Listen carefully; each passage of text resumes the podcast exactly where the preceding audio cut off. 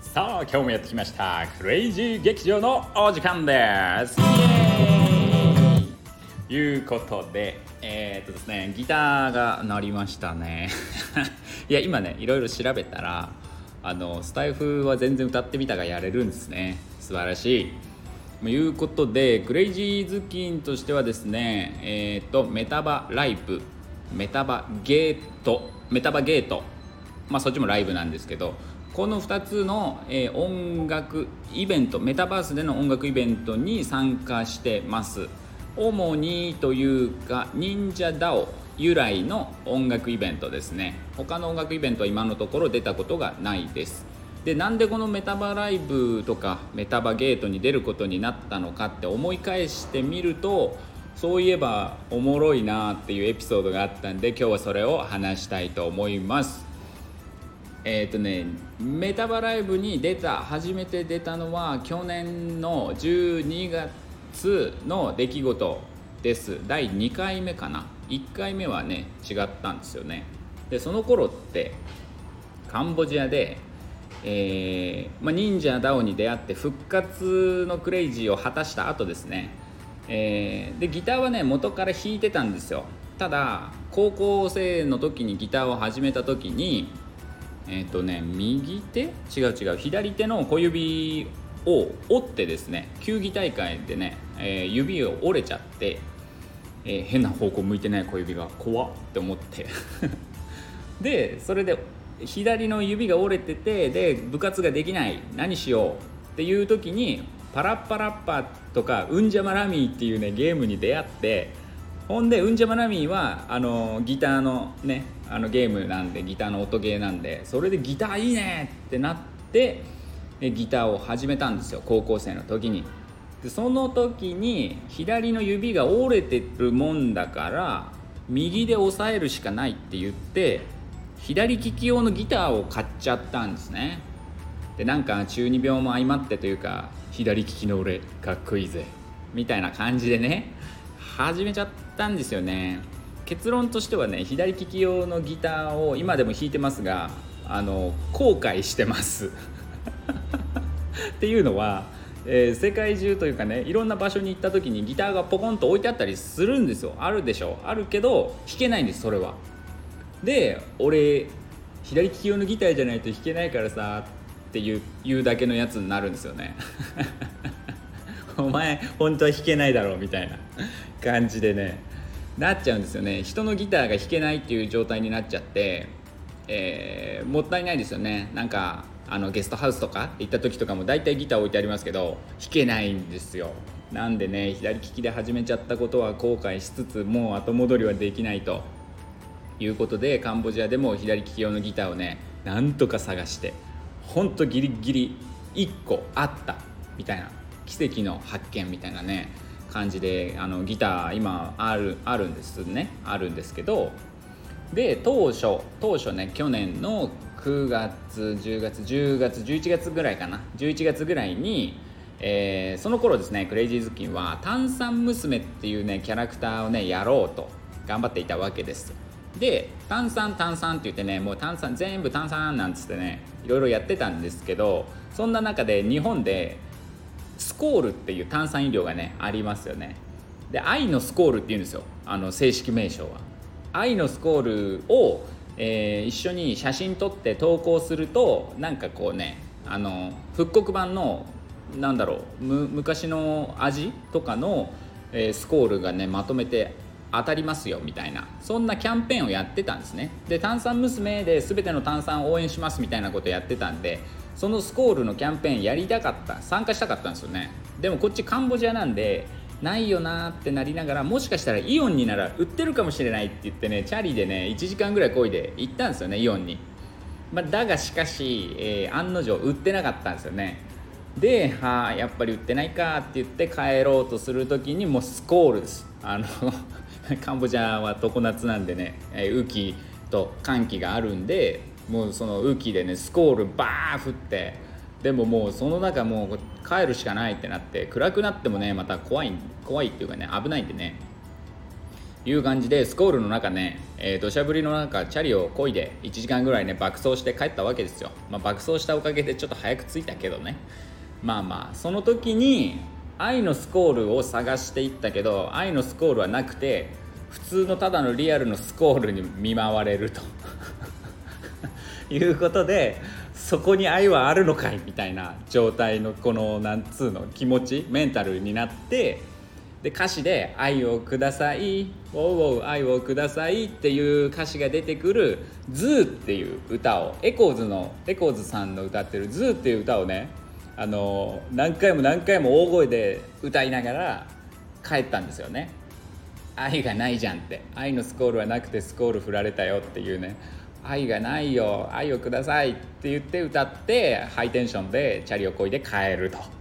あ、そういう出来事があったんですよ。まあ、これはだからねスコールでびっしょびしょになってもう全もう全びっしょびしょです。全びっしょびしょなったけどでカンボジアね雨が降ったらねあの汚い水が出てくるんですよ下に道路に。もう汚水とか結構混ざってるみたいな場所によってはね。そういう場所もあるんで下水がちょっとね未発達なんで、まあ、そういうところをね爆走しながら「愛をください」って歌ってたんですよ。でこのことだけを切り取ればまあちょっとね悲惨なというかああのそんな経験かもしれないですけど結局それでめっちゃ歌ったんでもうなんかねテンションに火がついてというかあのなんかねギターを持ってもともと持ってたんです。その時手に入れてたんですけどギターをね弾いちゃおうって思ったんですよね。でその頃ってツイッターのスペースとかが流行ってたんでそのテンションそのままにえー、 ECHOESさんの「ZOO」をね、えー、初めてツイッターのスペースでやったんですよね。それで確かペストハムさんが聞いたのかな。まあちょっとねあの誰かに聞かせたりしながらやったら「あなんかいいですね」なんてみんなね優しいから言ってくれて。じゃあじゃあやっちゃう？なんつって、えー、ゲリラライブみたいなことをねスペースでやってたんですよね。でもそしたら結局ツイッターとあのジャスラックさんは契約してないよっていうのが後々分かってきたりしてあのスペースツイッターのスペースで曲カバー曲をやってはいけないらしいっていうことが分かってきてあじゃあできないのかっていうあたりでメタバライブやるよっていうそのイベントがねメタバライブというイベントが始まりますみたいな流れからえー、だったらちょっと歌ってみたいよ俺はって思ってたのがきっかけなんですよね。だからこのスコールにびっしょびしょに塗られてそのテンションで叫びまくった。お水まみれで叫びまくった。あれがメタバライブ出演のトリガーになったって感じなんですよ。ねえ。いや何が起こるか分からんよな。何がどうつながってくるか。後になって俯瞰で見渡してみるとそういうことが見えてくるよねってまあ話でした。今日の話は。でせっかくなんでねあの、えー、スタエフはやってもいいぞと、えー、オケもねオケ音源を使うとまた面倒なんですが自分で演奏する分には、えー、 JASRAC さんの方で配信 OK ってなってれば OK ということで唐突に始まる ECHOESさんで「ZOO」僕たちは夜更かしの好きな袋を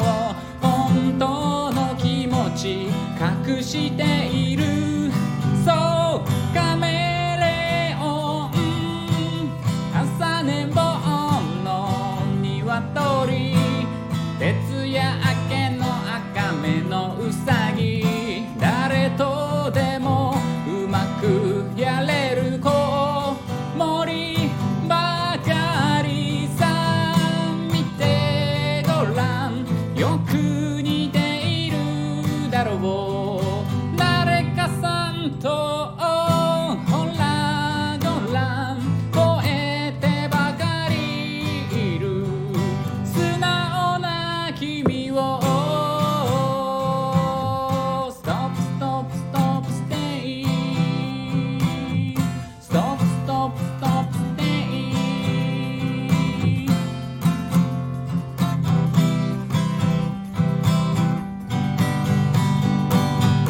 ちょっとマラカスを持ってみよう。長になりたいペンギンなりたくはない怠け者。